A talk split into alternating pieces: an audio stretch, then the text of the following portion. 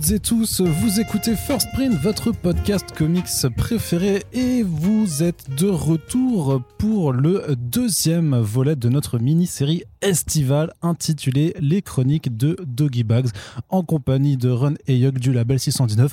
On revient sur 10 ans de Doggy Bags numéro après numéro et bien entendu ce podcast ne serait pas ce qu'il est bah, sans Run et Yug. Salut les gars. Salut mec. Salut. Vous êtes toujours en forme? Eh ben écoute, ouais. C'est reparti. Ouais. C'est reparti très bien. Alors rentrons dans le vif du sujet. Dans le premier numéro, nous avons retracé la genèse de euh, Doggy Bags, cette anthologie de récits de genre qui rend hommage aux parutions euh, horrifiques de ICI Comics. Et euh, dans ce second euh, volet des chroniques de Doggy Bags, nous allons revenir sur les numéros 6 à 10 de cette anthologie avec également le supplément Heartbreaker. Et donc justement, on rentre dans le vif du sujet avec ce numéro 6 très particulier puisqu'il signe euh, votre première collaboration avec Céline Tran, oui. euh, également donc connue sous le pseudonyme de Katsuni. Katsuni, oui. Alors, euh, Katsuni... Au tout début, au tout début, je la vois euh, dans une émission On n'est pas couché avec Laurent Requier. Ok. Où je la vois, où je la connaissais de. Je savais qu'elle faisait du porno, etc. Mais moi, j'étais plus école américaine. Euh... j'étais plus école américaine type. Euh... Comment elle s'appelle Raquel Darian, années 90. Bon, bref. Et du coup, je suis passé complètement à côté du phénomène Katsuni. Donc. Euh, donc je savais qu'elle faisait du porno, je savais que c'était une figure euh, emblématique du, du, porno, et je la vois dans, je la vois chez Ruquier, et puis je me dis mais en fait euh, cette meuf là, elle est, il y a, elle a un truc quoi, tu sais, je sens vraiment qu'elle a un truc, elle parle, elle parle de références un peu pop et tout, je, je sens en elle potentiellement une geekette quoi, tu sais. Et puis, euh, je vois qu'elle est, qu'elle commence, euh, elle parlait de projets qu'elle était en train de lancer, de fringues et tout. Je dis, mais en fait, euh, c'est typiquement le genre de personnalité que j'aimerais embarquer avec nous dans Doggy Bags. Mais pas pour faire de la coécriture ou quoi que ce soit. L'idée, c'était de se dire, pour la promo, comme on avait déjà fait des vidéos et des trucs comme ça, je m'étais dit, ça pourrait être sympa que on refasse une vidéo pour un prochain Doggy Bags et qu'elle fasse une apparition mode avec un fusil à pompe, tu vois une surprise, c'est un petit ouais. guest surprise. Pour un côté grindhouse peut-être un peu dans, dans l'image aussi. Ouais, c'est euh... ça, c'est ça. Et, euh, et, du coup, je contacte euh, Monsieur Poulpe, qui la ouais. connaissait parce qu'il l'avait invité dans un J'irai Lolé sur vos tombes, okay. qui était une émission euh, qui était financée par Ankama à l'époque. Okay. Et euh, donc, il est en contact avec, il m'envoie son mail, ou il nous met en contact par mail, je sais plus trop. Et puis je lui explique mon, mon truc. Je lui dis bah ça serait cool de faire une de faire un petit truc ensemble sur euh, Doggy Bags, etc. Puis moi j'ai toujours dans l'idée de me dire ça se trouve elle va croire que je suis une espèce de, de vicieux, tu sais qui tu vois qui est un, vieux fan ou j'en sais rien. Bon bref. Donc euh, et puis elle dit bah oui bah on peut en parler, on peut se rencontrer. Euh, sur Roubaix parce qu'elle savait que j'étais de Roubaix et tout comme ça je faire un peu ce que vous faites chez Ankama donc je dis bah ouais ouais carrément donc on prend rendez-vous Là, je te raconte pas, j'étais un peu dans mes petits souliers parce que je me dis, ok, euh, attention, euh, qu'elle s'imagine pas qu'elle est arrivée chez des barjots. Euh, tu vois, je savais pas non plus en, termes de, culture exploite, etc. je, je savais pas trop comment amener les choses. Parce que moi, dans mon idée, avec un fusil à pompe, j'imaginais aussi genre avec un bikini américain, tu sais, vraiment la grosse imagerie beauf, on va dire exploite quoi. Mmh. Et puis en fait, en discutant, euh, bon déjà je te raconte pas, t'es en Kama, c'était quand même une majorité de mecs. Donc quel que soit l'endroit où je me retournais, je voyais quelqu'un avec son portable qui se cachait. Donc ils étaient tous en train de la prendre en photo, tu vois. à fond. Bah c'est. Euh... Donc tu vois, j'étais un peu gêné. Je me dis pourvu qu'elle l'ait pas vu, mais t'inquiète, elle a un radar à la place des yeux. Elle est tellement habituée à ce genre de délire qu'elle avait grillé tout le monde. Bon bref, euh, et du coup, euh, et en fait on discute et elle me dit, bah, moi j'aimerais bien faire de la BD. Je dis que c'est-à-dire. D'accord, ouais. Bah moi j'aimerais bien participer. Si vous faites ça, moi j'aimerais bien participer au scénario.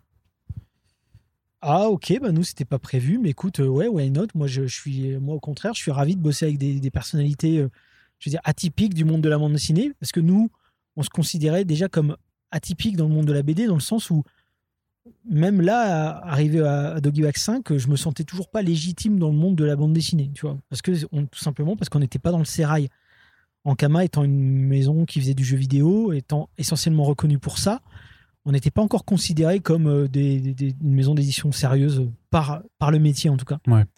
Donc bah pourquoi pas jouons de ça et puis faisons faire de la BD à des gens qui font pas de BD quoi, tu vois. Donc euh, et donc voilà, on discute et puis elle elle me dit par contre je voudrais pas euh, par contre moi je veux pas faire un truc porno quoi. C'est-à-dire euh, moi je veux pas faire de BD porno, ça m'intéresse pas, je veux être ailleurs. J'ai dit, bah, justement nous ça tombe bien, c'est là c'est là-dedans qu'on veut aller. Nous on veut t'entraîner sur un côté exploit euh, fusil à pompe, coup de couteau dans la tête, euh, quelque chose d'autre, quelque chose d'autre. Et c'est là, au fur et à mesure, elle me dit Va- vas-y. euh, et, et- et en fait, en, en discutant, moi, étant curieux aussi, et en plus étant complètement à l'aise parce que je ne l'ai jamais vu Du coup, Euh, dans ces vidéos hard, ouais. en train de faire du hard ou quoi, je suis complètement à l'aise, donc je lui pose mes, questions, euh, je veux dire, euh, quasiment enfantines. Ouais. Mais comment ça se passe? Alors, tu arrives là-bas sur le plateau, alors comment ça se passe? Les mecs, ils sont à poil, ils sont habillés, tu sais, je posais vraiment les questions basiques, euh, et ça m'intéressait. En fait, euh, je me suis rendu compte que par rapport à ce qu'elle racontait, et notamment, euh, il y avait quelque chose qui m'avait interpellé, c'est qu'elle me disait, en fait, euh, faire du... avoir fait du porno, c'est comme être une sorcière aujourd'hui.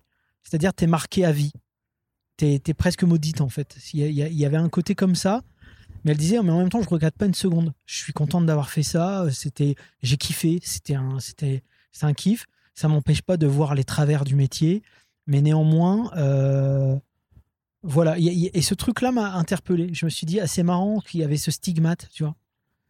Et puis j'ai dit, bah pourquoi on travaillerait pas autour de ça, de ce stigmate en question. Et puis bah, le truc le plus basique qui m'est venu, c'était vampire en fait simplement parce qu'il y avait ce côté pénétration de la chair, euh, le sang, la- l'aspiration du sang, et puis après, une fois que tu as été mordu, tu es toi-même devenu vampire, et puis t'es voilà, il y avait ce Puis il y a un côté- côté aussi sexuel à la figure du vampire. Bien sûr, quoi, hein, carrément, absolument. Donc je lui ai proposé, puis il m'a dit, ah, vas-y, à fond, ça m'intéresse. Et puis voilà, c'est comme ça que ça a commencé en fait. Et après, il fallait aussi recruter, du coup, parce que du coup, vous êtes mis à coécrire. Ça s'est passé comment? C'était quand même euh, toi qui avais plus le pitch et elle qui ensuite te disait ce qu'elle voulait. Parce qu'elle met quand même du sien aussi. On comprend à la lecture des, des trois histoires dans, dans ce premier recueil qu'elle parle aussi de son métier euh, plus, de façon plus ou moins euh, explicite. C'est hein. ça, c'est passé par beaucoup d'en- d'entretiens. Moi, j'étais quand même aux manettes pour l'écriture, mais elle, elle participait à l'écriture dans le sens où des fois, elle disait ah bah ça, je... Alors, parfois, je lui disais attention, Céline, c'est pas toi, c'est ton avatar, mais c'est pas toi, Céline Tran. Donc, euh, le personnage, il faut pas euh, qu'il pense exactement comme toi et qu'il fasse exactement comme toi et qu'il ne fasse pas ce que tu ne ferais pas. Moi, par exemple, ça, je- ça ne me posait pas de problème qu'elle euh, qu'elle attaque un enfant en tant que vampire. Hmm. Parce que je trouvais un truc intéressant par rapport au fait qu'il y a beaucoup d'enfants qui ils ont euh, ils sont prépubères et ils regardent du porno, tu vois, sur YouTube, enfin pas sur YouTube évidemment, sur PornTube.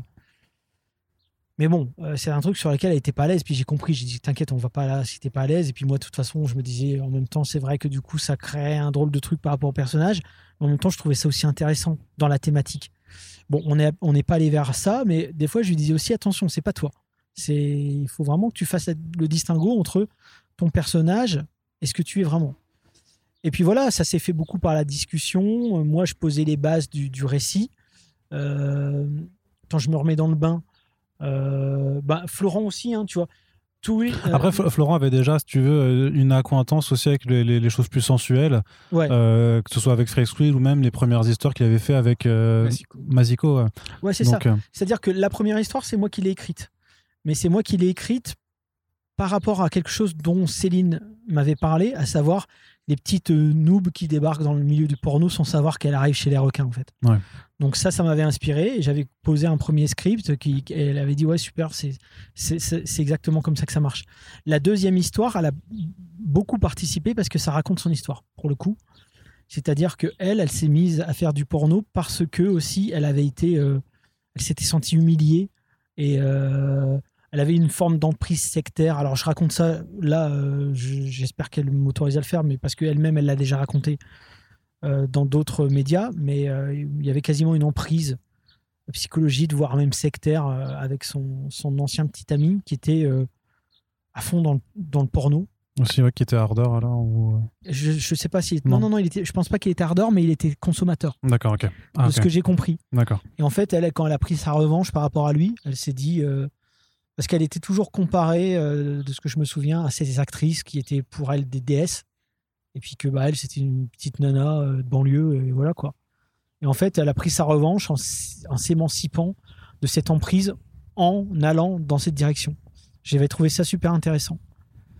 Et, du coup, ben, avec Florent, on a posé les bases de l'histoire. Et puis elle, elle a participé directement à cette histoire puisque ça l'a puisque ça l'a comment ça l'a ah, pardon ça l'a Ouais, concerné. concerné Voilà. directement. D'accord. Et pour la dernière, du coup, avec euh, Blackie, Bon, ça, c'était un délire perso où je me suis dit, vas-y, on- j'ai envie de faire ça. avec là. les collections de sang de différentes personnes. et, Voilà, euh, c'était d'actualité. C'était d'actualité en plus, oui. C'était- un côté genre. euh, on joue, on, on joue le, le- le côté outrancier, tu vois, du, du côté sépulcre. euh, Et, et j'avais envie de partir dans un, dans un délire comme ça, euh, un petit peu plus, euh, on va dire, euh, exploite, là, pour le coup. Mm. Et c'était prévu dès le départ d'en faire ensuite un, un spin-off Un- Enfin, du coup, un prochain Doggy Bags présente. Est-ce que ça, c'est arrivé bien plus tard Au final, c'est arrivé quelques, quelques numéros après non, c'est pas vraiment, mais on se disait, on se, on, se fermait pas les opportunités. Et du coup, on a fait aussi ce fameux. euh, ce tra- un trailer. Un avec trailer avec, ouais. D'où sont tirées les photos de nouveau euh, qui euh, jalonnent les chapitres. Oui. Exactement. Et le donc là- poster. Voilà. Et là, et là- et là, pour ce trailer, ça a été quand même. euh, Oui, ça a autre été- chose. ça a été bien compliqué.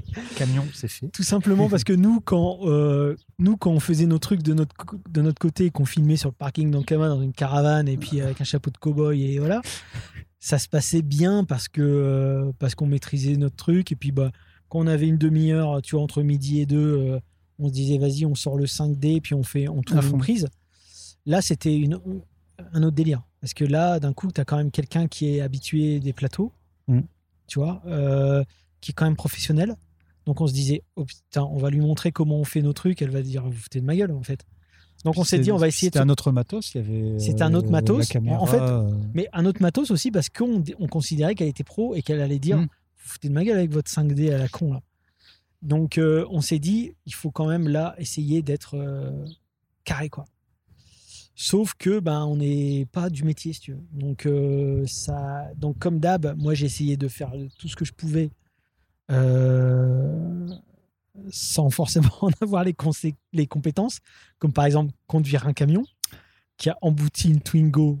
Non, non, on n'appelle pas ça emboutir, on, a- on appelle ça On appelle ouvrir ça- comme une boîte de conserve. C'est- si tu veux, à un moment donné, il y a personne pour garer ce putain de camion. Je dis, mais les mecs, on est, tu sais, on était en train de poser le décor et tout dans la boîte de nuit. On nous avait prêté une boîte de nuit.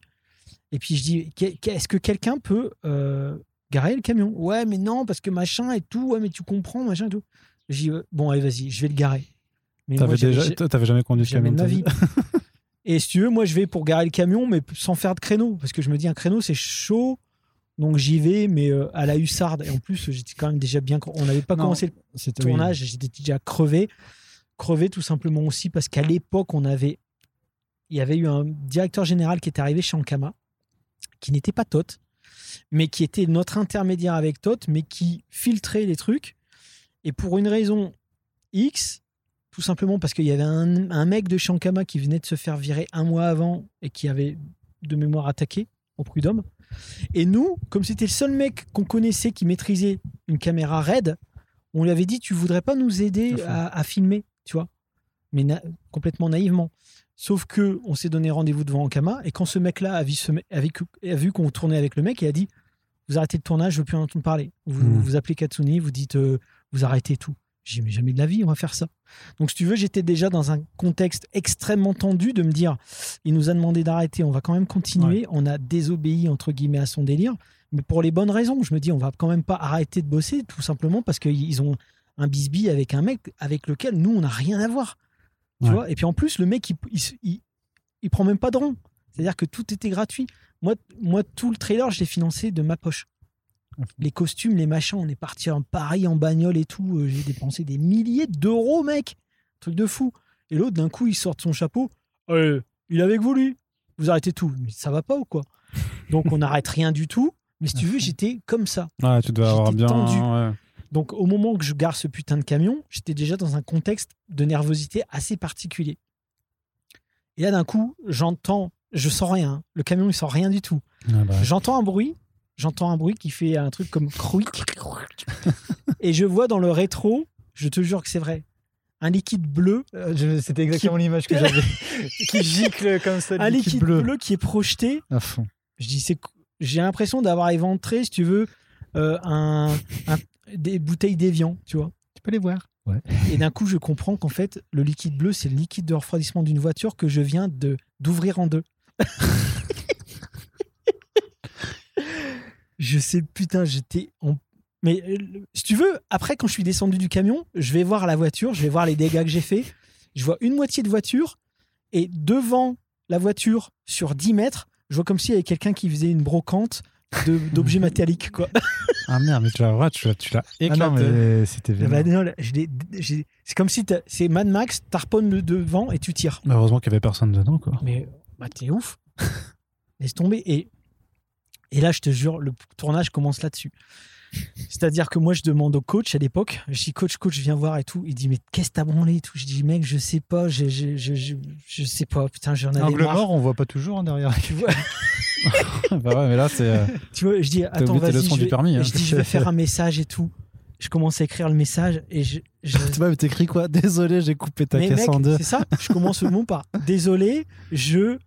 Et puis après, je dis à coach, vas-y, continue le message, je sais pas quoi. Et le message, un jour, il me l'a ressorti. Il me dit, ah, regarde, tu t'en rappelles de ça. Et lui, il était mort de rire. Bon, bref, moi, je rigolais juste pas du tout. Bah non. Ce qui fait qu'après, quand les gens. Moi, j'ai laissé mon numéro de téléphone. Et pendant le tournage, les gens m'ont appelé. Je suis allé les voir. J'ai dit, c'est moi. C'est moi. Je suis désolé. Je vous prête ma voiture le temps qu'il vous faut. Euh, Qu'est-ce qu'on fait? Euh, Tu vois euh. Bon, bref, ils étaient adorables, mais ils, ils débloquaient. C'était les puis- étudiants. et ils étaient. Non, non, Après, c'était ils ont dû- des ils C'était ils devant. C'était devant. Ah, bon, après, Ils ont dû bien halluciner quand même. Tu ils avais- étaient garés sur un stationnement interdit. D'accord, Mais ça, bon, ça fait. justifie pas tout. C'est un justicier du, euh, du parking. euh. Ah ouais, duel. Mais il m'était reconnaissant d'avoir laissé mon numéro de téléphone. bah, quand même, ouais. Bon, on Mais avait bon. hésité hein, quand même. J'avais hésité à un Et moment, puis, je te euh, jure que j'avais hésité parce même moi qui étais les voir après. je me suis dit, non, mais là, je suis trop dans la merde. Déjà, on, on va se faire défoncer par notre direction. En plus, je- je- là, je viens de défoncer une bagnole avec un camion de location. Ouais, Euh, Ça faisait beaucoup. ça, faisait- ça commence à faire beaucoup. Quoi. Bon, bref. Donc, du coup, euh, bah, du coup, le tournage a commencé avec ça. Donc, je sais pas si tu vois un peu l'état de stress dans lequel on pouvait être. Et puis, euh, et puis, eh ben, puis quoi en fait? C'était parce que tu voulais une petite anecdote cool euh, à dire juste avant euh, pour mettre les choses en place. Bon, puis et, après, ça euh, s'est bien passé. Si et tu veux, après, ça a duré deux cool. jours. Ouais. Euh, on a fait le truc. euh, Céline, elle s'est entraînée et tout. Il y avait des cascadeurs qui étaient. il y avait Vincent Gatigno, qui est un cascadeur qui aujourd'hui s'est reconverti au tatou, mais à l'époque, il prenait aussi la caméra. Donc, tu vois, il savait ce qu'ils faisaient, les mecs et tout. Moi, j'avais, moi, j'avais dirigé pendant, pendant une partie du, du- du trailer. Lui, il avait, par- il avait filmé pendant une autre partie. Bon, je me suis vite rendu compte que euh, c'était, c'était peut-être un peu trop par rapport à nos moyens. Tu vois, Mm. Euh, soit, soit il fallait vraiment partir sur un vrai, une vraie prod avec des vrais gens, mais continuer à faire du bricolage euh, et être à et essayer de, de faire comme si c'était C'est pas possible. C'est compliqué. c'était c'était très compliqué. Donc, j'en garde pas forcément une- un souvenir très bon pour toutes ces raisons. Au final, on s'est pas du tout fait défoncer, donc j'ai eu raison d'avoir fait le truc. Tu vois, le mec, il a fini par comprendre que. Puis il m'a dit Ouais, bah, je préfère un mec qui me, qui me désobéisse qu'un mec. euh, Enfin, je sais plus ce qu'il m'avait dit d'ailleurs. Bon, bref. Je me suis dit Bon. Mais j'étais j'étais parti en mode assu- assumé. J'ai dit Écoute, si tu dois me virer, vire-moi. Mais c'est tout. Je l'ai fait. Et puis voilà, c'est comme ça. Le truc, maintenant, il est là. On est content. On va s'en servir pour la en promo, plus, etc. euh. Donc bref, et puis euh, ouais, et puis voilà, et puis ensuite euh, et Mm. puis ensuite voilà, ça tournait. Puis en plus, je me suis rendu compte que les gens avaient pas forcément compris que c'était pour un faire pour teaser une BD. Il y a des gens qui croyaient que c'était carrément une série qui allait sortir. euh. Je me suis dit ouais, vas-y, ça sert à rien, on arrête, on arrête les conneries. ouais, mais.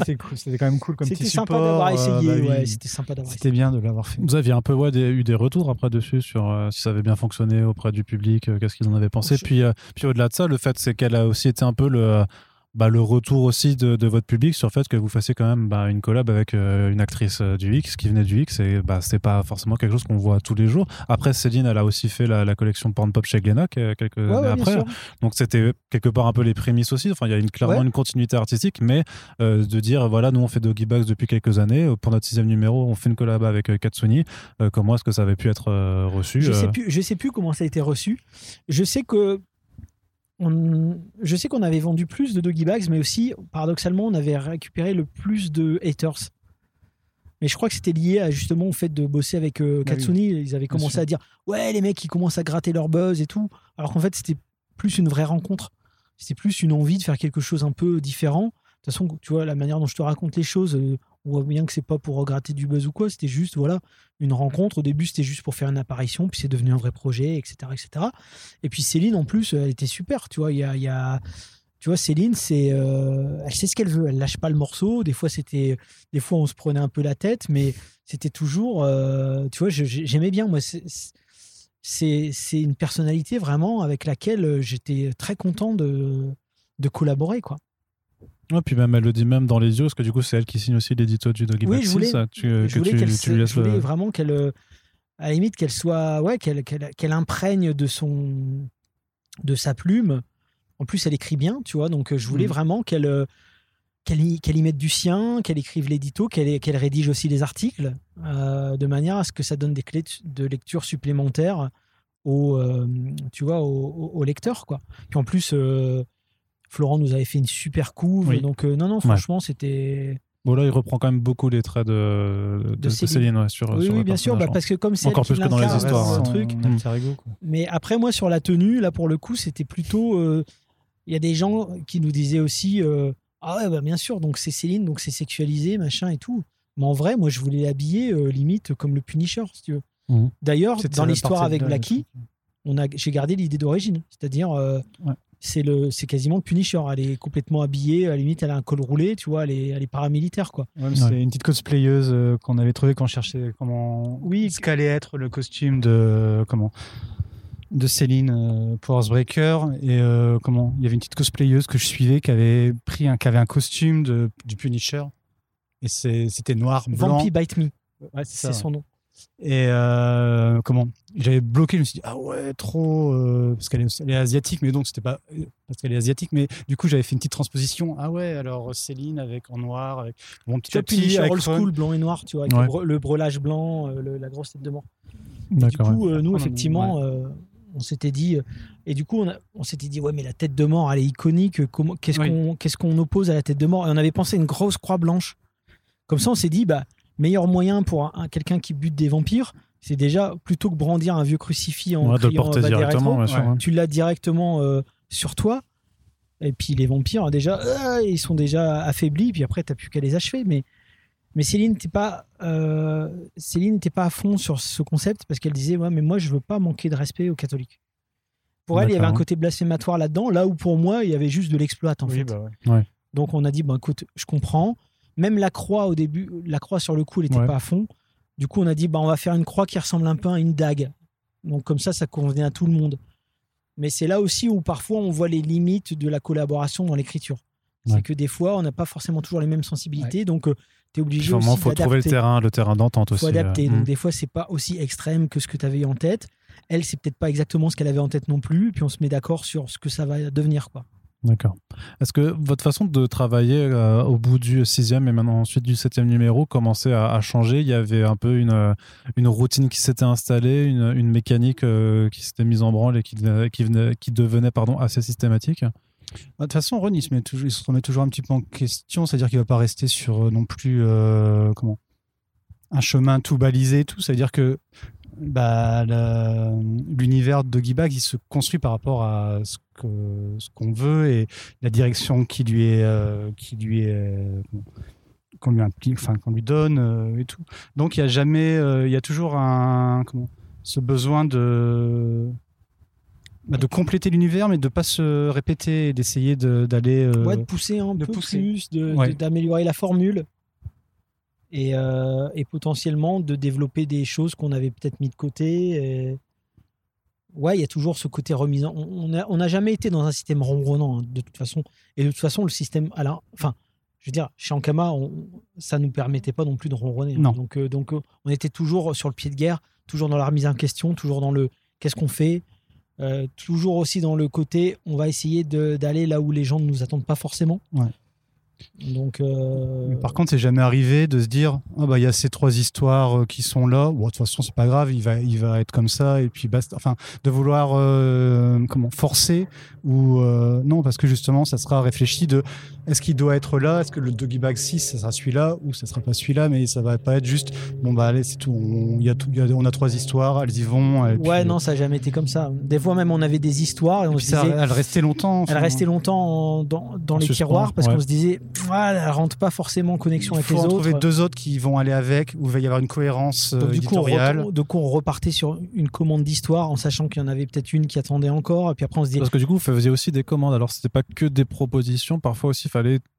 un- Enfin, Ouais. fallait un peu pousser quelque chose, justement. Euh, fallait, surtout euh, souvent. Enfin, il y a eu quelques petits trucs, mais c'était souvent quand même euh, Ron qui allait voir avec des euh, comment des dessinateurs ou des scénaristes, euh, histoire de non parce que tu peux pas attendre que les choses arrivent, que les choses arrivent et tombent directement en fait. Enfin, en tout Non. cas, nous ça s'est jamais vraiment Non. euh, passé comme ça. Il y a toujours eu, enfin, devoir bouger, y aller. Et, Ouais, bah, euh, dans, le, dans, le, dans le 8, par exemple, euh, l'histoire avec Jeffrey Dahmer, c'est une, une commande que j'ai fait à El Diablo.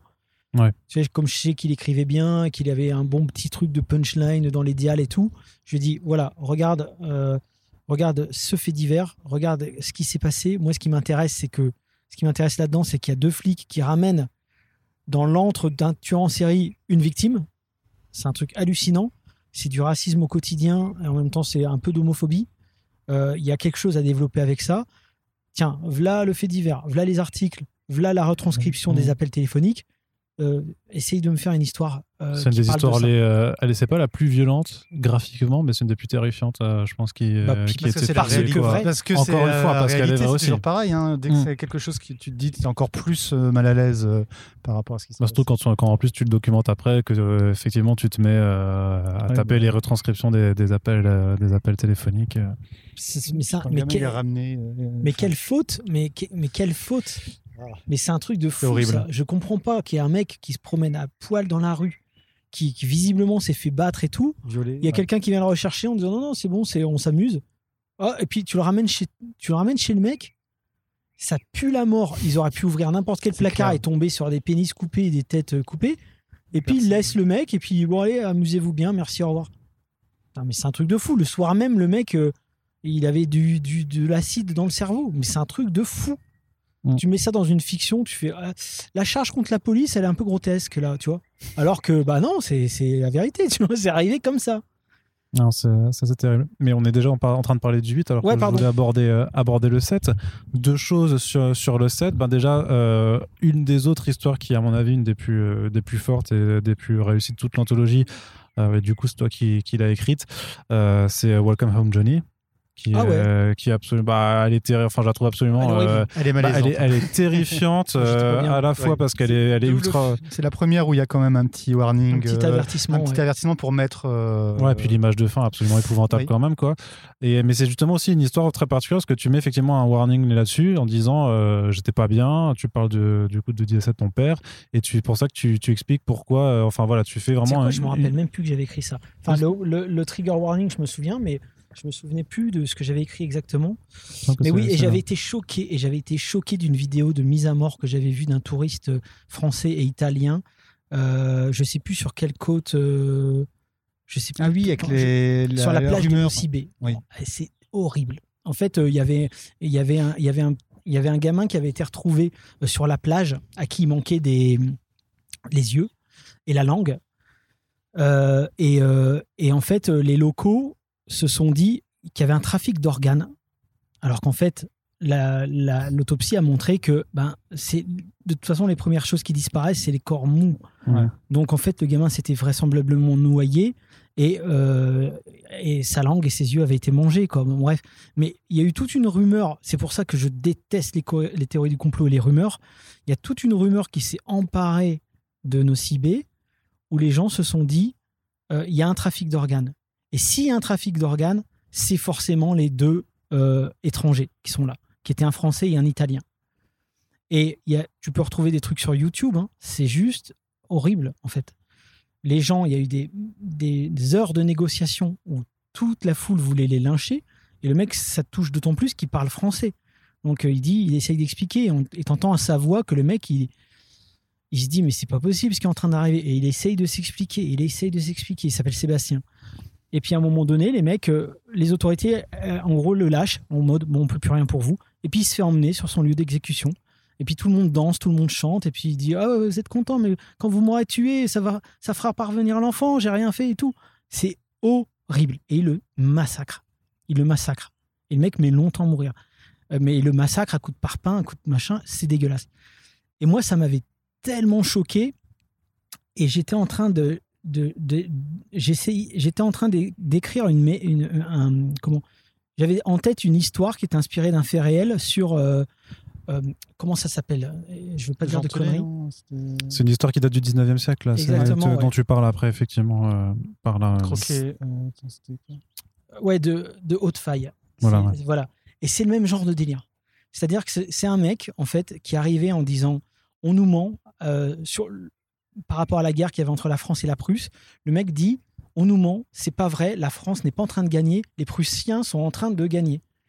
Et ça a été déformé le mec c'était un noble euh, ça a été déformé les gens ont dit ah il est en train de dire que euh, il, aimerait bien que la Prusse gagne. Puis puis après ça a été déformé en en fait il est pour les Prussiens il est contre la France. Et c'est pareil exactement comme pour Nocibé c'était l'élément étranger qui arrivait dans une communauté avec une incompréhension des gens qui qui ont qui ont pas le logiciel on va dire euh, sur le même Windows quoi. Et le mec s'est fait massacrer massacrer mais pareil ça a duré longtemps écartelé machin énucléé euh, et, et ça a terminé par des gens qui trempaient leur pain dans sa dans, dans sa dans, dans sa graisse pour manger. Ça a terminé en cannibalisme et, euh, et voilà et Jean Telet avait écrit une histoire d'ailleurs sur euh, cette tragédie Ouais. et d'ailleurs après il y a eu un grand procès euh, il y a eu des, des, exé- des exécutions c'était devenu le village des cannibales après ils ont changé le nom enfin c'est encore aujourd'hui c'est une tâche C'est dans la sordide, ouais, c'est sordide. Et, euh, et je me suis dit, je suis extrêmement. Dans le premier épisode, on parlait de vers où je, je n'irai pas. Je Ouais. parlais de, de- des enfants, tout ce qui est rapport aux disparitions d'enfants, etc. C'est quelque chose de. c'est tellement viscéral que je me dis ça pourrait créer quelque chose d'intéressant en termes fictionnels et en termes tout simplement d'accroche où les gens se sentiraient complètement, euh, enfin, tu vois, pris dans, dans ce qu'on raconterait. Et là, je me suis dit, euh, j'y vais, j'y vais pas, tu vois. Et puis je me suis dit, j'y vais, j'y vais. Comment une rumeur, comment des incompréhensions se transforment en euh, bah, une espèce de fête où tu massacres quelqu'un, en fait. Presque, euh, je veux dire, un rituel, en fait. C'est-à-dire que on massacre euh, quelqu'un en, en se- en se disant, ça ira mieux après, tu vois. Il y a un truc très euh, Mm. païen là-dedans, je sais pas, ouais, c'est bizarre, quoi. Et sous Et- couvert d'actualité, puisque là, tu, tu rentres dans la thématique du, du conflit en, des, enfin, Voilà, des États-Unis il- avec l'Irak. hein. pas il s'agit pas, il s'agissait pas de refaire haute faille. Mm. Et moi, je me disais, ce qui est terrible, c'est que le mec revient du front, dans- en tout cas dans ce que je décris, revient du front, est est un survivant, et il revient en disant attention les mecs, ce qui se passe là-bas, c'est pas ce qu'on nous raconte. Il se fait tuer par ses propres concitoyens. Tu vois, il y avait quelque chose comme ça. Il revient, c'est l'élément étranger encore une fois dans, dans la matrice. euh, euh, et, je trouvais ça euh, super intéressant. Donc, j'en parle à Maud Amoretti, qui fait les dessins, mais son dessin est tellement incarné que du coup, en plus, ça recrée par derrière. Tu sais, on n'est pas dans le côté graphisme un petit peu euh, à la chariot spirale, par exemple, qui a fait Lupus dans le même numéro. Là, on est vraiment dans un dessin qui est très euh, incarné, réaliste, où tu sens le- Mhm. la lourdeur des corps, tu sens la chair, tu sens, as le sang. euh, limite, quand tu as une plaie, tu vois presque les différentes couches d'épiderme et le.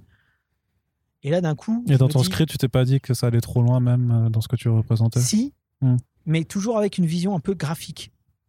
Et puis là, avec le dessin de mode, je me dis, ok, on, là, on arrive vraiment dans le dans le malaise. À fond, malaisant. Mais même moi, j'étais mal, à- mal à l'aise. Quand j'écrivais, j'étais mal à l'aise.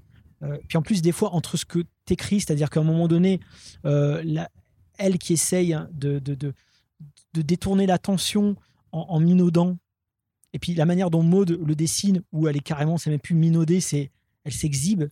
Je me dis, ah ouais, je l'avais quand même pas vu comme ça. Ah ouais, du coup, ça renforce encore le malaise. Et, un f- et, et arrive un moment, tu as un résultat qui échappe à tout le monde.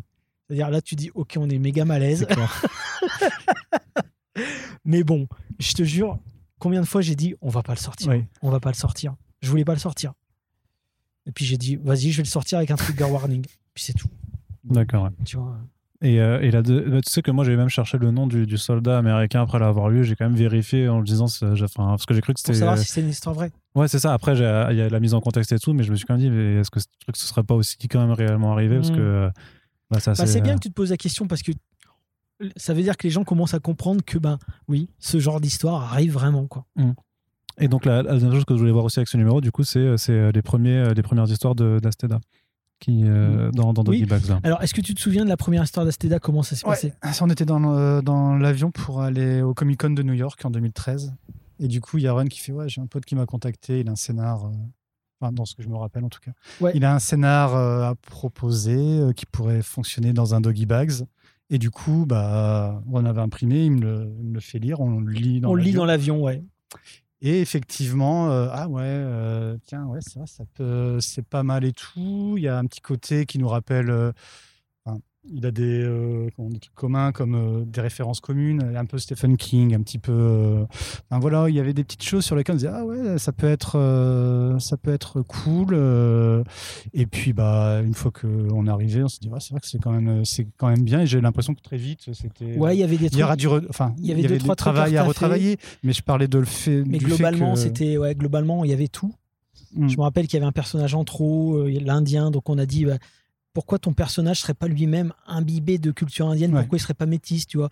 Donc euh, du coup, on a viré un personnage qui complexifiait un peu trop et qui faisait du coup un peu cliché par rapport au vieux Indien qui explique la légende, machin et tout. On s'est dit tant qu'à faire, autant que lui-même connaisse la légende déjà parce que c'est sa culture.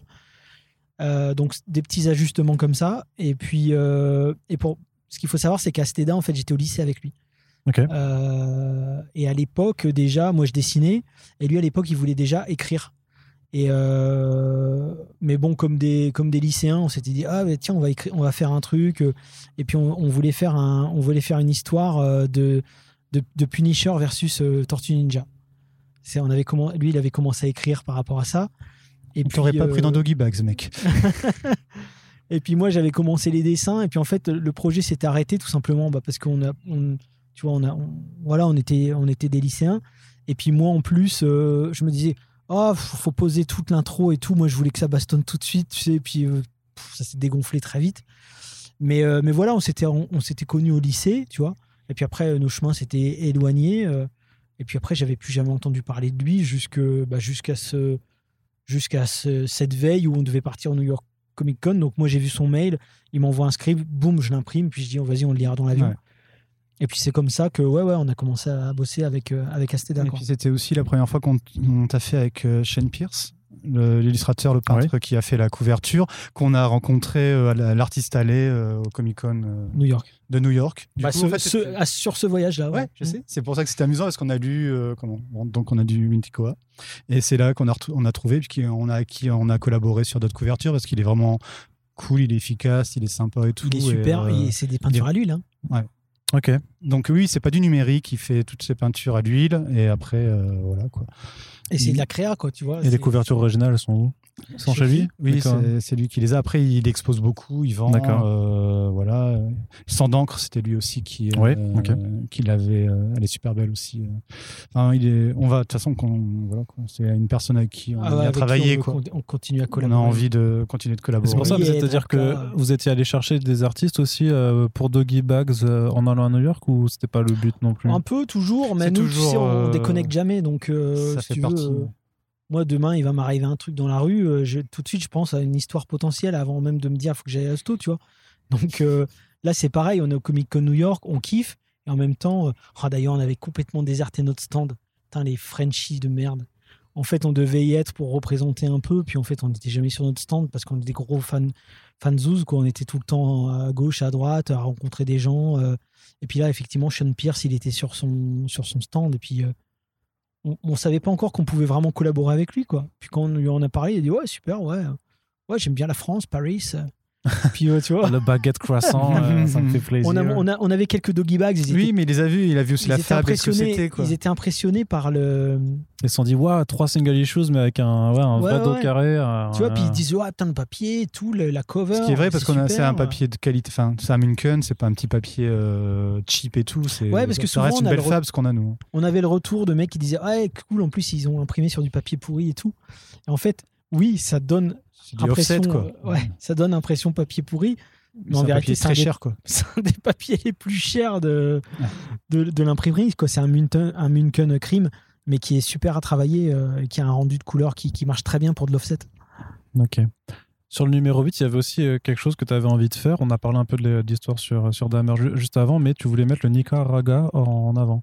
Le quoi? Le Nicaragua, pardon. Oui, parce qu'on avait une stagiaire à... qui n'était pas stagiaire à Ankama Édition d'ailleurs, hein, Non, qui non. était stagiaire à Ankama et qui était, qui était vraiment super et qui avait plein de bonnes idées. Qui... Et c'est vrai que Nicaragua, on n'entend jamais parler de Nicaragua nulle part, tu vois. Et elle, elle était métisse nicaraguayenne. Et puis, euh, et puis voilà. Et comme euh, elle, avait, elle trouvait que Doggy Bag c'était super et qu'elle avait vraiment envie. Voilà, c'était une petite nana, elle avait plein d'idées, elle avait plein d'envie. Et, euh, et moi, j'ai dit, bah vas-y, euh, on- pourquoi on ferait pas un truc justement? C'est c'est un pays qui est complètement méconnu. T'as plein de super idées. Vas-y, écris un truc. Fais un truc par rapport à ça. Et donc, c'est comme ça qu'elle s'est retrouvée à collaborer sur le Doggy Bags 8. Mm. Et puis qu'on a dit, bah, on va mettre en avant le Nicaragua. Et euh, on, avait vu, on avait contacté un artiste nicaraguayen euh, qui, avait, euh, qui avait euh, fait. euh, on, a fait la petite, on a fait une petite carte en fab Ouais, qui est vois, détachable dans le volet, comment on appelle ça Dans le, dans le rabat dans de le la rabat de la couverture. couverture, tu as, un signé. Et du coup, tu peux enlever ta Tu vois, tu peux l'enlever, tu peux le détacher, et puis t'as un signé avec la peinture de ce mec-là qui est du qui est, qui est du terrain. Donc, et puis tu vois, par exemple, Noélie dans son dans son histoire, elle parle du cadéro. Qu'est-ce que c'est le cadéro Personne n'en avait jamais entendu parler, tu vois. Donc c'est un truc. Tu vois que tu avais une opportunité de brasser un imaginaire vraiment de- Oui. d'une culture que. Qu'on connaît pas, qu'on n'est pas Mm. super. qu'on connaît euh, pas, qu'elle elle maîtrise, qu'elle est légitime, elle est légitime pour en parler. Il y avait puis plein de choses. euh, C'est du 109 aussi ou dans le. C'est ça, elle arrive avec son bagage, tu vois. En plus, euh, ben, l'air de rien, on n'a pas beaucoup de- d'autrices. Oui. Donc euh, c'était génial, on s'est dit. C'était une question que je m'étais euh, notée un peu sur la disparité un petit peu euh, femme-homme, euh, du coup, euh, de- sur Doggy Bags. hein. Donc on l'a mis en contact avec euh, Sina. euh, je, je paume toujours son nom. Juliette moi, Le Juliette Le Hégara, qui est tatoueuse. euh, qui est tatouée, qui est une très très bonne. j'ai, euh, là, j'ai revoyé sur son Instagram, elle fait des pièces de taré. hein. Ouais, non, mais elle est- de toute façon, elle est très bonne. Elle est, Elle, est, est un- elle est très très bonne. Donc on, on les a mis en contact et puis euh, et puis voilà, on a collaboré comme ça. C'était voilà, c'était le genre d'expérience que j'aimais vraiment euh, mettre euh, mettre euh, en comment On se dit on y va. Tu vois, c'est comme on en parlait la fois dernière quand on discutait de hum, comment à l'exposition à, la galerie Acheter de l'art. C'est pareil avec Diego Royer qui était un stagiaire pour le coup de, du 619. Et c'est pareil, le mec, il avait des envies, il me dit ouais j'aimerais bien essayer d'écrire un truc pour euh, Label 619. Mec, t'es avec nous, vas-y, fais ce que t'as à faire. Tu vois, et encore une fois, il s'agit pas de les laisser dans la nature et puis ils font n'importe quoi ou quoi. C'est vraiment on accompagne et puis on fait en sorte que le projet, eh ben il sorte quoi. Tu vois, donc euh, donc non, non c'est vraiment euh, c'est un peu aussi l'ADN de Doggy Bags hein, finalement. Tu vois, euh, de la même manière que Katsuni n'avait jamais fait de BD, euh, Diego non plus, euh, Noélie non plus, et puis on, on se dit bah, ni même Juliette. Donc on se dit vas-y, on y va, on, on tente. Et, à- et à côté, vous avez euh, bah, Mathieu qui, sur deux numéros, là, faisait des histoires. Donc, il avait un peu de temps libre entre euh, deux graphic novels. C'était ou, euh, c'était juste qu'il était, il, il était motivé. Alors euh, sur Mathieu, attends, c'est, ah oui, c'était une histoire de Jonathan Garnier. Alors Jonathan Garnier qui était euh, qui était salarié chez Ankama, On en a parlé un peu plus tôt. C'était lui qui avait aussi euh, découvert euh, Blackie. Son... qui avait découvert le blog de blog Blackie, de Blackie. à l'époque et qui était directeur de collection de la collection de Étincelle. Étincelle. Donc euh, et puis je sais pas s'il était déjà, il était parti d'Ankama déjà à ce moment-là, non? Euh, je pense que là, c'était déjà. Ou en, ou en tout cas c'était au même moment quoi. Ouais, c'était en train de se terminer. Ça devait être à peu près au, au moment où il allait partir. Voilà, et donc il a sorti cette histoire et a dit euh, J'aimerais vraiment bien que ce soit Mathieu qui s'en occupe. Ouais, mais Mathieu, euh, il est sur ces histoires là en ce moment. Bah, vas-y, on va le contacter. Donc, on lui a envoyé le script. Mathieu, il dit Ah, putain, ça m'intéresse à fond. Vas-y, en plus des architectures. tu vois, bah, pelouse. ça, voilà, toute bien cette euh, cité. euh, Donc, euh, il, a dit, euh, il a dit Banco. Donc, nous, on dit ouais, Super, euh, on y va, quoi. Et qui était en plus aussi inspiré d'une histoire vraie, hein, cette histoire-là. Du coup, aussi, je me rappelle bien de City of Darkness. Euh, inspiré, alors, pas, euh, inspiré d'un d'un lieu réel et d'un. Oui. Non, l'histoire en tant que telle n'est pas inspirée d'une histoire vraie. Par contre, ça s'inspire de plusieurs. Bon, ça s'inspire d'un lieu réel qui était euh, Kowloon, la cité de Kowloon, la cité des. Je sais plus comment elle s'appelle d'ailleurs. City of Darkness, tout simplement. C'est le- Ouais. c'est le titre. ouais. Et aussi, euh, nous, ensuite, on a fait euh, des. Dans les articles, on a fait des liens avec des, des histoires réelles de tueurs en série, euh, qui- cannibales, etc. Donc. Il y a quand même une fascination chez vous à Doggy Bugs pour ces tueurs en série, pour euh, ce qu'on les a quand même par. Alors tu vas même avoir des numéros spéciaux qui seront dédiés notamment dans, la, dans la saison 2, euh, où c'est euh, Serial Killers on the Loose, mais à intervalles réguliers quand même, euh, il y a beaucoup de, de ces histoires de tueurs en série qui reviennent. je sais pas si c'est une fascination à proprement parler dans le sens où moi un mec un mec qui me dégoûte c'est Michel Fournier je veux dire c'est Le mec qui est mort là? Ouais c'est- pour moi c'est des- ces mecs là il y a- y a- y a- pour moi les tueurs en série c'est vraiment la, la lie de l'humanité donc je serais tu vois des fois je vois des mecs qui se promènent avec des t-shirts euh, de tueurs en série des trucs comme ça je trouve ça euh, complètement euh, abject Limite, je pourrais avoir une petite sympathie pour Jeffrey Dahmer, mais de loin. Tout simplement parce que j'ai lu le, le bouquin de Dave Bagderf et qu'en fait, euh, c'est un mec qui Dahmer. était, qui, était, qui, était, qui était juste pas. Qui aurait eu besoin d'aide à un moment donné dans sa vie et qui, qui, qui a complètement sombré. Mais il n'y a pas de, non, il y a pas de fascination dans le sens où c'est pas des, pour nous, c'est loin d'être Mm. des héros ou des trucs comme ça. Ouais. C'est plutôt Après, ça peut être une fascination morbide aussi, parce que justement, C'est tellement répulsif que vous Alors, voulez il y, a- en il y parler. a ce côté euh, partager le choc. Il y a Mm. ce côté, je veux pas garder ça pour moi. C'est vrai. Il y a ce côté aussi d'être attiré par des. par, des, par de, la, de la tragédie humaine, c'est sûr. Mais pas tant par la violence des actes. C'est plutôt euh, dans le côté, genre, mais quel enculé, quoi. Je veux dire, euh, des fois, tu vois des trucs, tu fais, mais c'est inimaginable. Et qu'est-ce que tu fais de ça? Bah, Des fois, tu, le- transformes en création pour. euh, presque pour t'en délester. Et en disant au lecteur, tenez, maintenant c'est votre fardeau à vous, je l'ai partagé, maintenant foutez-moi la paix avec ce mec. C'est-à-dire que tu utilises la, la création comme catharsis, mais après que des lecteurs peuvent aussi avoir la lecture d'œuvres euh, et de- d'histoires très violentes comme une catharsis aussi. ouais, c'est ça, bah, Nocibé, euh, le, le- le- le- le- tu vois, ce qui s'est passé avec le, mec dont je parlais tout à l'heure, c'est exactement ça. Mm. C'est que ça, ça prenait trop de place dans, mon, dans ma tête, dans mon cœur, et c'était une, une révolte de à quel point une rumeur peut, être, peut a- a- a- arriver à des choses pareilles. Et j'avais besoin de le de l'expulser au travers d'un récit, puis de m'en débarrasser d'une certaine manière. Comme ça, c'est un peu comme si, tu sais, moi j'ai vécu des- des- une, espèce d'horreur de un, accident de la route. euh, Ouais, euh, on y ouais. reviendra pour le, le 13, ouais, Bon, clairement. comment j'ai réussi à m'en dépêtrer en dessinant ce que j'avais Mhm. vu? Et en fait, euh, par le dessin, au fur et à mesure, j'oublie parce que du coup, je me rappelle plus de mon dessin que de la réalité. Puis au fur et à mesure, comme ça, ben tu ton ta, ton- ta, ta fiction et ta réalité se- se- s'entremêlent et puis et presque tu te débarrasses du souvenir en fait. Donc euh, il y a un petit côté comme ça si tu veux. On arrive ensuite au numéro 9, qui est le euh, Doggy Bags euh, Death of a Nation, où justement tu vas reprendre une histoire donc, qui était dans le Doggy Bags euh, 5 ou 4, non, c'était celui-là, c'était le 5, ouais, où par contre vous allez développer, donc avec, euh, notamment avec euh, du Coudray aussi euh, sur, sur l'écriture, euh, et Asteda, qui est, de, qui est de retour euh, également. Et donc là, vous allez développer complètement cette histoire du, euh, donc, euh, du, du parc euh, où, en fait, euh, après une épidémie zombie, en fait, euh, les Américains ont décidé d'utiliser les zombies parce qu'ils ont réussi à contenir l'épidémie.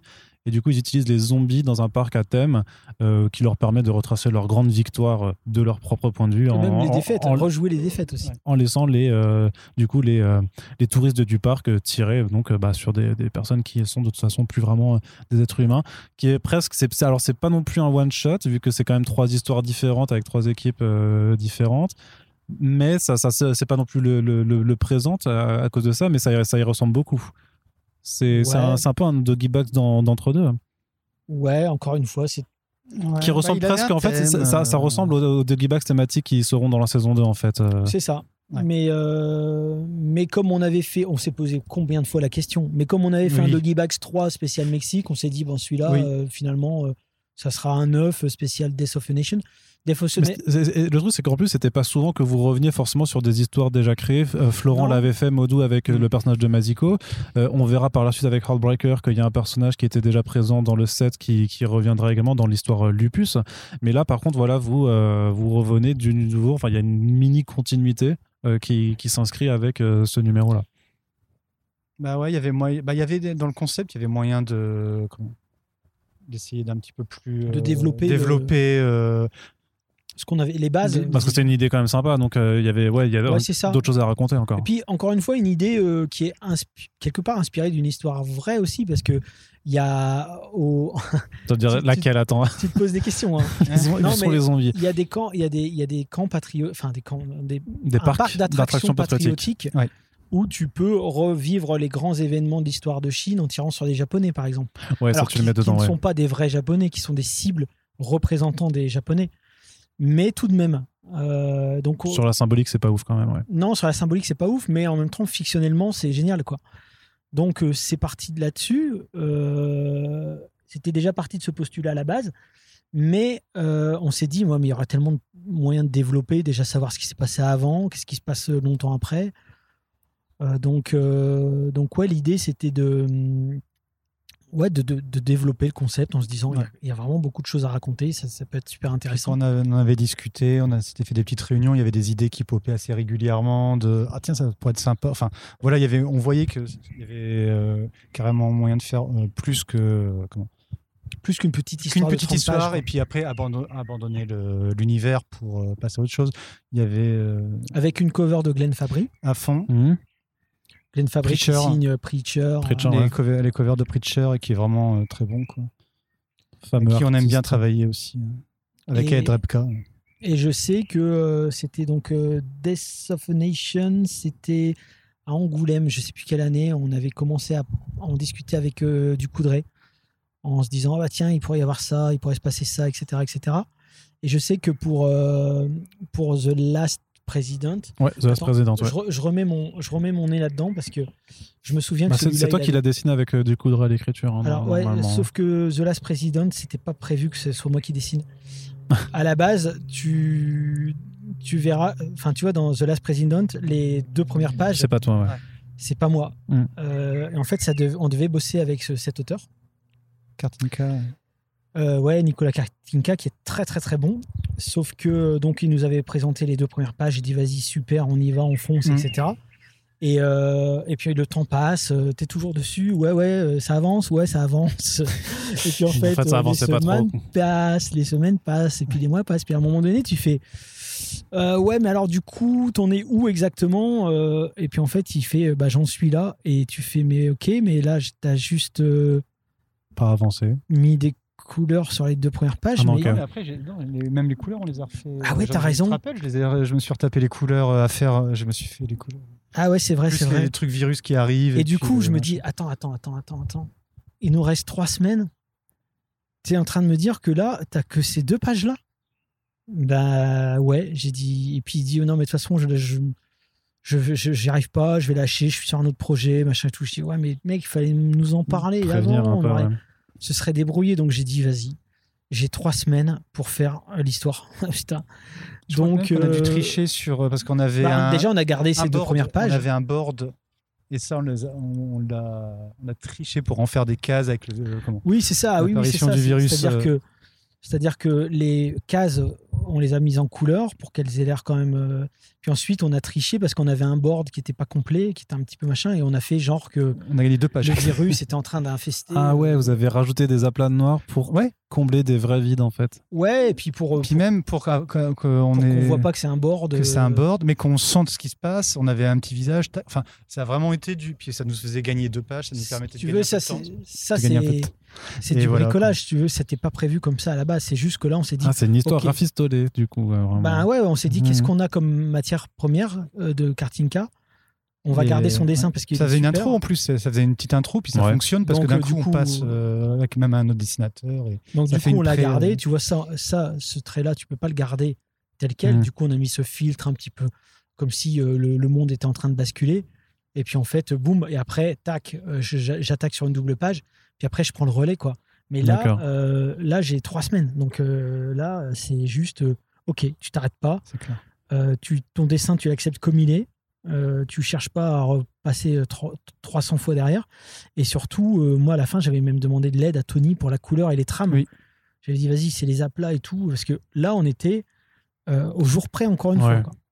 Donc là, c'était c'était une histoire à finir sous tension. sous tension.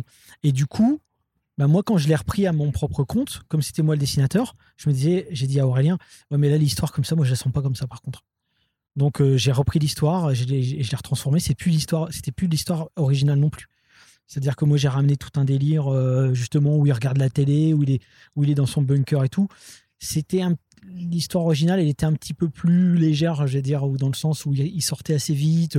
Plus, il arrivait dans un, dans un restaurant mexicain et tout. Je trouvais que c'était. Il n'y avait pas ce côté euh, Maison Blanche, il n'y avait pas ce côté qui se fait buter par le président, il n'y avait pas tout ça. Il n'y avait pas non plus le côté euh, où le mur finalement avait fait un twist, où euh, ben, finalement le mur censé préserver l'immigration mexicaine Ouais, avait sens, finalement sauvé les Mexicains de l'épidémie zombie, quoi, tu vois. Mm. Donc ça, c'était un twist que je trouvais intéressant. Et puis surtout, on avait presque imaginé Donald Trump avant Donald Trump. Parce que nous, à l'époque, il n'y avait pas de Donald Trump. Non, Donc pas, nous, le pas président- encore. Là, on était quoi en 2014, euh, je crois? Pas encore 2015, hein, parce que Ouais, c'est 2015, ce sera à partir du 10 et tout ça. Donc, euh, Donc, euh, donc il n'était pas encore là. il euh, n'était pas encore là. Et, et je sais que nous, justement, quand il y a ce projet d'adaptation, euh, il y en a qui nous disaient Ouais, mais on sent trop la charge contre Donald Trump. Je disais Ouais, mais en fait, non, parce que ça a été écrit euh, avant euh, Donald Trump. En fait, on savait même pas qui c'était ce mec-là. Et euh, on a juste inventé. Vous regardiez pas The Apprentice euh. Non. Et puis l'idée, c'était de mettre euh, un président incompétent, euh, entre guillemets, à la tête d'un d'une crise mon- mondiale, quoi. On se retrouve presque. t'as même anticipé 2021 chez nous, quoi. C'est ben, alors, limite, on se retrouve presque avec Trump devant le Covid, en fait, si tu veux. Ouais, ouais, C'est-à-dire ou- que le mec, il, il lit pas ses dossiers, il s'en bat les couilles, et puis à un moment donné, on lui dit juste vite, il faut aller dans le bunker parce que là, euh, là, les mecs, ils sont, ça y est, ils sont arrivés dans, dans la Maison Blanche, quoi, tu vois. Hmm. Donc, euh, non, non, c'est- c'est c'est- c'est- c'est assez intéressant avec le recul. euh, mais Doggy Bags visionnaire, mais c'est comme, tu Non, sais, parce nous. qu'il y a on- toujours parce un- qu'on est rattrapé. Parce qu'on parle toujours, enfin, mine de rien, il y a toujours des discussions d'actualité, de. Oui, comme il y a un propos. des ouais. thèmes, il y a toujours des choses sur lesquelles, euh, comment, bah, on discute toujours. Et Ron, il va toujours aussi euh, prendre, euh, bah, se nourrir dans son récit. Ouais, de- bien sûr.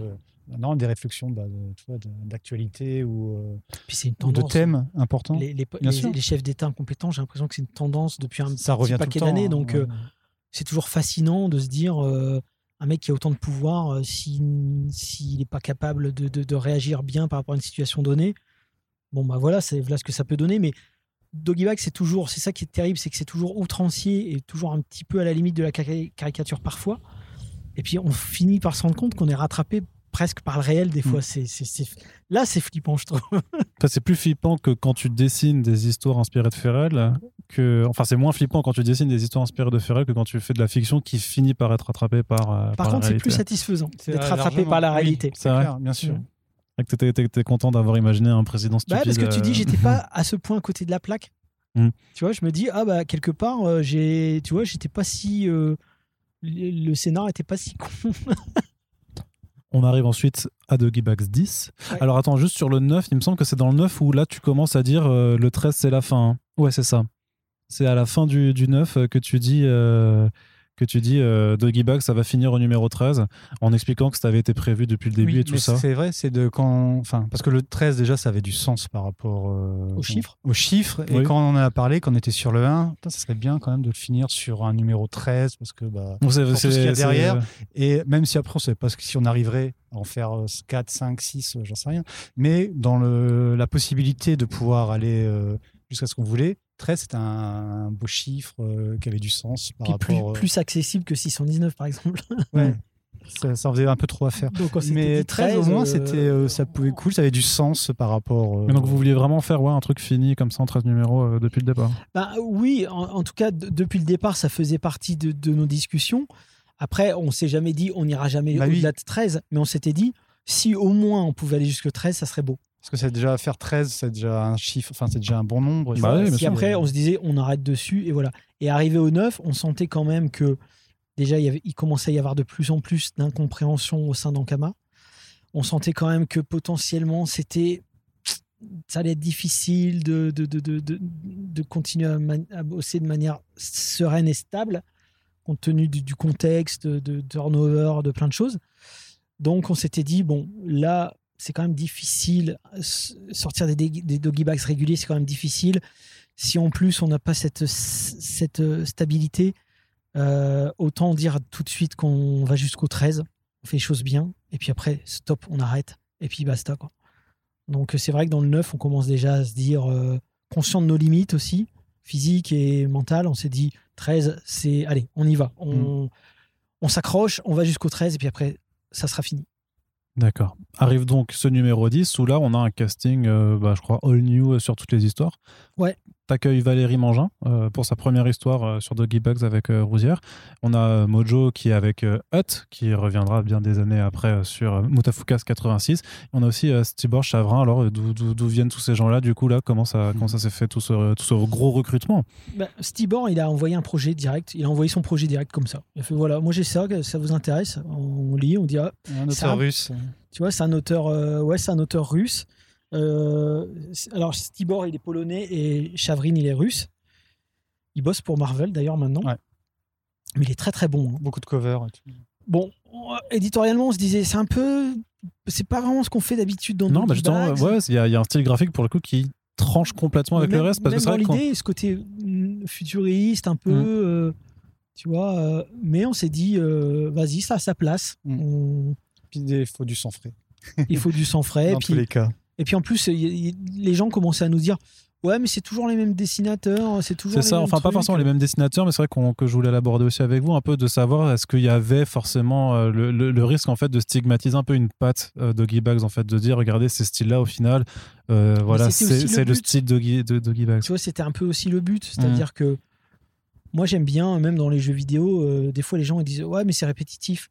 Ouais, mais pour moi, c'est le but d'un jeu vidéo presque. C'est-à-dire que quand je joue à un FPS, j'ai pas envie que d'un coup on me mette des Q, des, des, des, enfin, des, QTE, des QTE. des QTE ou des ou d'un coup un jeu un puzzle game j'en ai rien à foutre. Moi je veux tirer sur les mecs qui arrivent en bas en face.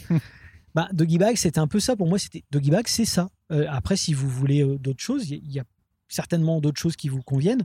Il y a plein de maisons d'édition qui font peut-être des choses qui, que vous aimeriez bien Euh, tu vois les requins marteaux euh, Arg et tout ça mais nous Doggy Bags c'est ça le, le délire puis après avec eux on s'est dit peut-être qu'il faudrait effectivement commencer à peut-être à ouvrir un peu sans s'éloigner trop de l'ADN pour tester au moins.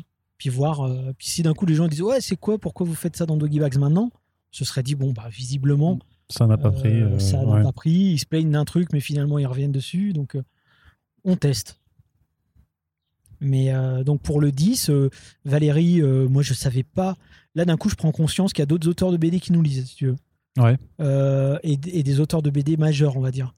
Donc je suis étonné, je dis ah bon, puis elle dit ouais je peux, f- je peux faire quelque chose en doggy bags. Au début je dis c'est sérieux. Donc je dis bah ouais carrément.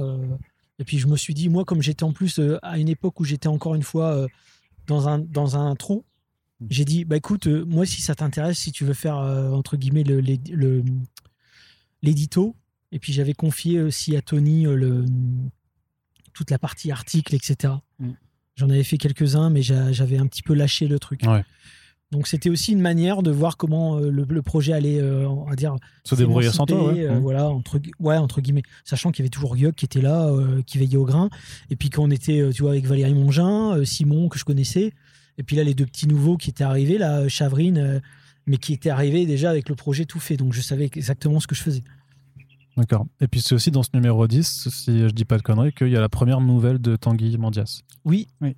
T'en souviens, Tanguy, quand il nous avait envoyé euh, ses projets de nouvelles ou pas? Je sais plus trop, non. Et en fait, euh, Non, c'est après, il y a des trucs, des fois, j'oublie. il avait dit, il avait envoyé, euh, il m'avait envoyé un mail en disant voilà, j'écris des nouvelles littéraires. Euh, Est-ce que ça vous intéresse? Tu vois, puis moi je me dis ouais, mais on, on fait pas de nouvelles littéraires, tu vois, donc euh, ça m'emmerde. Puis en même temps, je, je dis mais ça serait peut-être bien en mettre une dans Doggy Bags du coup, tu vois.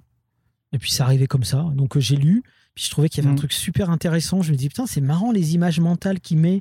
Il faisait des changé- associations d'idées. euh, alors, il écrit plus tout à fait pareil maintenant, mais je me Mm. rappelle à l'époque, il faisait des associations d'idées vraiment. Waouh! Je me disais, Putain, c'est bizarre, c'est génial en même temps. Il y a un truc qui me plaisait. Et puis j'ai dit, vas-y, on, on va, à partir, de, à partir de maintenant, on va. Pourquoi pas, on va intégrer une nouvelle littéraire. C'est d'avoir un peu de nouveauté, de changement. Enfin, changement. En tout cas, d'une amélioration, une update Ouais, de la formule. de la formule euh, chaque fois. Et c'est vrai que c'était cool. De toute façon, sa première nouvelle était bien. Je crois qu'on avait changé. un Attention peu à au la micro. fin, on avait changé des choses dessus, mais On avait rebossé un peu on avec avait lui. rebossé euh, un petit peu avec lui pour euh, comment? Pour avoir une petite peut-être une fin qui soit un peu plus euh, en rapport euh, Exploit, twist. ouais, exploit et tout mais sinon c'était cool Tony avait fait l'illustration Ouais. et, euh, et du coup oui c'est- effectivement c'était la première fois qu'il y avait eu une petite nou- une nouvelle qui arrivait toute façon, vous pouviez vous permettre, euh, avec la pagination, vous aviez assez de jeux pour pouvoir vous permettre de. Oh, ça de a jamais été un problème. Ça, ouais, ça, il n'y a pas eu. euh, Là, Ah non, parce que même je disais, c'est vrai que les histoires font parfois 20, 24 pages, parfois 33. tant qu'on euh, ça, tombe sur un euh, multiple euh, et encore, des fois, on s'arrangeait. hein. ouais mais bon en gros il faut qu'on ait des cahiers de 16 ou de Ouais, c'est ça, c'est c'est- c'est ça. Donc euh, voilà, on, on fait en sorte de mettre bah, quelques pages de pub en plus ou, ou autre si jamais il faut arriver. à un- Et pour Ankama, ça n'a jamais été un problème. C'est-à-dire que euh, ils ont toujours été euh, en soutien financier. Euh, Il n'y a Oui. jamais eu de souci. Après, sur un doggy bag, il ne fallait pas dépasser euh, une, certaine, enveloppe, euh, une certaine enveloppe, évidemment. Parce que Mais- là, vous, vous, vous vous payez plus, mais vous payez quand même du coup les auteurs qui venaient. Ah bah ouais.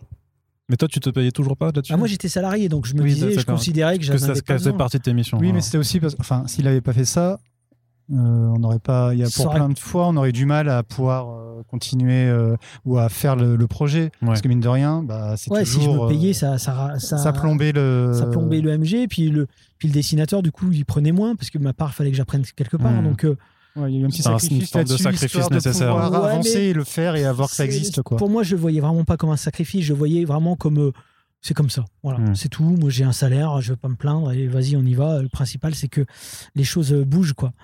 Donc, euh, Et on voit des enfants qui débarquent et du coup, on n'arrive plus à parler. ouais, c'est ce que je disais quand je suis dans un contexte professionnel et que je vois la tête de mes enfants arriver, je suis complètement déstabilisé. bon, bref. Vous savez quoi faire si vous voulez déstabiliser Aaron lors de ses prochains meetings professionnels ramener ses gosses. Donc, euh, mais euh, ouais, donc du coup, on en était où? Sur les sacrifices nécessaires qui n'étaient pas vraiment un sacrifice Ouais, parce qu'il fallait que ça soit, que ça soit fait comme ça. ouais. sacrifices. Et euh, mais du coup, mais du coup, oui, il fallait quand même respecter une enveloppe de manière à ce que le projet soit un minimum viable. Mais on n'a jamais été emmerdé par euh, Ankama qui Non. nous faisait euh, 100% euh, conf- c'est- même pas tant qu'il nous faisait confiance, c'est que on euh, était, euh, on faisait, était, et euh, puis voilà, on était un peu en roue libre quoi quelque Ouais. part. À partir du moment où le truc se vend et puis qu'ils se rendent compte qu'il n'y a pas d'argent qui, qui, qui, qui est qui est paumé, euh, c'était en mode, ben, amusez-vous, quoi, tu vois.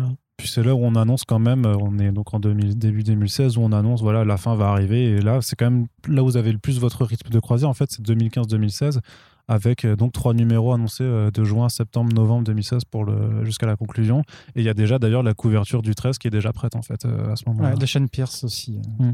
Sean Ouais. Pierce. Donc là, vous aviez vraiment prévu euh, tout. Là, là, on savait que Là, c'était euh, inexorable. D'accord, ouais. et vous avez fait aussi, du coup, le, le deuxième euh, Doggy Bags présente, qui est le Heartbreaker, qui permet de, de, de conclure, du coup, ce, ce deux- ce deuxième chapitre, où vous reprenez le personnage que, euh, de, de Céline Tran, Ouais. et vous refaites, du coup, euh, ben, une, euh, un- une anthologie avec trois nouveaux récits autour de, de Ouais, ce même personnage. Mais je sais pas si tu te souviens, mais pourquoi on a fait un Doggy Bags présent Parce qu'on avait déjà la couverture depuis, on avait fait la couverture et du coup, On avait, on avait déjà une couverture d'avance. on avait une couverture d'avance et en plus, on se disait merde, maintenant qu'on a dit qu'on s'arrêtait au 13 et qu'on a quand même de la matière en cours pour les 13, comment on, a- comment on intègre Heartbreaker là-dedans? Parce que tu avais mis en plus dans une réponse à un courrier des lecteurs qu'elle allait revenir. Donc je sais pas si c'était déjà euh, sûr, enfin que tu avais déjà projet à, part ou si tu savais pas encore si, quelle forme ça allait prendre. Pour moi, elle, aurait pu revenir au sein d'autres histoires qui n'avaient rien ouais. à voir, comme Massico. Comme ouais. Et puis là, d'un coup, on se dit, en fait, ça va pas parce que si on met Heartbreaker avec ces deux histoires-là, ça marche pas pour le 12, qui euh, qui sera un spécial Japon. Euh, le 11 non plus, qui était fini. Donc, euh, et le 13, on va pas mettre. Ouais. donc, on s'est dit, vas-y, on fait un, on fait un, un hors- un- entre guillemets, un hors-série euh, Heartbreaker, quoi. D'accord, ouais. Ouais. Et donc là, vous avez, vous aviez rappelé Céline alors pour tout, tout Ouais. refaire? Et là, j'ai dit, ce coup-ci, t'écris toute seule. Ah ouais? Son, son segment, ouais. Et ça c'est bien, enfin du coup, ça s'est bien, Ah ouais, ouais, carrément. ouais, avec carrément. J'ai dit, bah, là maintenant, est- je pense qu'elle est, je pense qu'elle est prête. Je pense qu'elle a des choses à dire et que, et qu'en plus, euh, elle connaît bien le projet. On s'est mis d'accord sur qui était le personnage, euh, comment le traiter. Donc euh, non, il n'y avait aucun souci. Euh, puis en- au moins, je me suis dit comme ça, au moins, il n'y a pas d'histoire de ouais, mais moi je la vois plus comme ci, moi je la vois plus comme ça. C'est voilà, Maintenant, c'est toi qui c'est as ta carte blanche. Et, ta version, tu, fais ton truc à fond de balle et puis, puis voilà quoi. Donc là, pareil, vous avez fait une- un retour, un peu une communication un peu partie, un peu spéciale pour dire, regardez, c'est de nouveau euh, la nouvelle collab ou ça? Euh, non, Même pas. non, je pense pas. Je crois qu'on là, là, à cette période-là, on avait vraiment la tête dans le guidon. Moi, j'étais en Ouais, fin le but, c'est de- film, de- euh, ouais. Petites- on a eu quelques petites pubs, tu vois, des pubs dans euh, Mad Movies ou des choses comme Ouais, ça. bah, du vois, coup, c'est l'esprit, ça clairement. restait très. Il n'y a pas eu un truc de fou qui a été fait. euh. De toute façon, aussi, la question, c'est est-ce que je me sentais prêt à, à redéchirer une Twingo Euh, Non, quoi. Non, bah non, forcément. T'avais déjà euh, ton, ton quota de uti- ut- utilisé. Très bien. Bah écoute, c'est euh, la fin de ce deuxième chapitre des chroniques de Doggy Bags. On est à la moitié du euh, chemin et donc on- la moitié de l'été est déjà, en tout cas des- des- de la période des vacances est déjà passée. On espère que vous appréciez ce temps passé en notre compagnie et que vous êtes impatient de découvrir les deux prochains euh, numéros de cette mini-série estivale. Runyuk, encore merci à vous d'être présent. N'oubliez pas, surtout si vous appréciez cette initiative podcastique, de le faire savoir à la fois sur les comptes de First Print, mais aussi du label de Run et de Yuck. Et on se dit à très bientôt pour la suite. Salut Ciao Salut.